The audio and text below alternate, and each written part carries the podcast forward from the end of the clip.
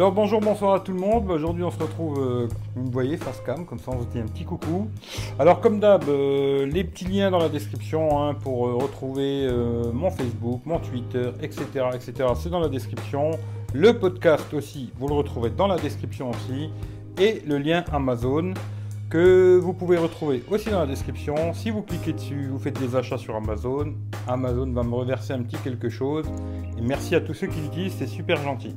Alors aujourd'hui, on se retrouve pour tester euh, ça. Alors c'est un vidéoprojecteur de la marque euh, Vimus. Je vous mettrai le lien dans la description. Hein. Euh, c'est un petit vidéoprojecteur. Alors, première chose déjà.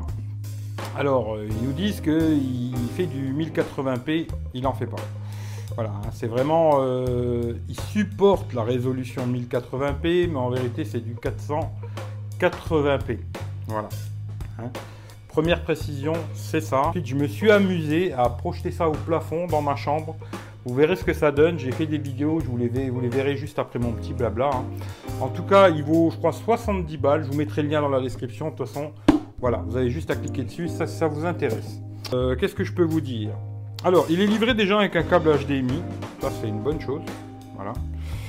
Sur le côté, alors on a deux entrées euh, pour mettre un casque ou pour brancher sur une télé. On peut mettre une carte SD. On peut mettre une clé USB et une sortie VGA pour brancher les, comme sur les vieux ordinateurs. Là, vous voyez ici. Je vais vous montrer comme ça, vous voyez ce que ça donne. Voilà, des sorties VGA. Euh, à l'arrière, on a le capteur qui est, c'est un peu dommage, il est derrière. Hein capteur infrarouge. Il y a une petite télécommande, je sais même pas où j'ai mis. Mais bon, voilà, il y a une petite télécommande qui va avec. Ou sinon, on a les boutons ici au-dessus pour changer euh, un peu tout. Il y a un haut-parleur intégré qui est assez puissant, on va dire. Ça passe. Ça couvre bien le bruit du ventilateur parce que bon, ces, ces petites machines, il y a un ventilo à l'intérieur et ça fait pas mal de bruit quand même. Hein.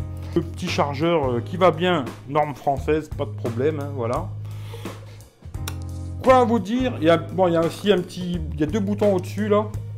Un pour régler le focus et un pour régler l'inclinaison. Euh, un petit cache devant. Quoi vous dire? Franchement, si vous voulez acheter ça, si c'est pour euh, regarder des films euh, d'action, des beaux films, ne l'achetez pas. Maintenant, si c'est pour regarder des matchs de foot, du sport, tennis, etc., des petites séries, des petites choses comme ça, l'image est correcte, on va dire. Correcte. Hein bien correct. Ne disons pas que c'est très très bien, c'est juste correct.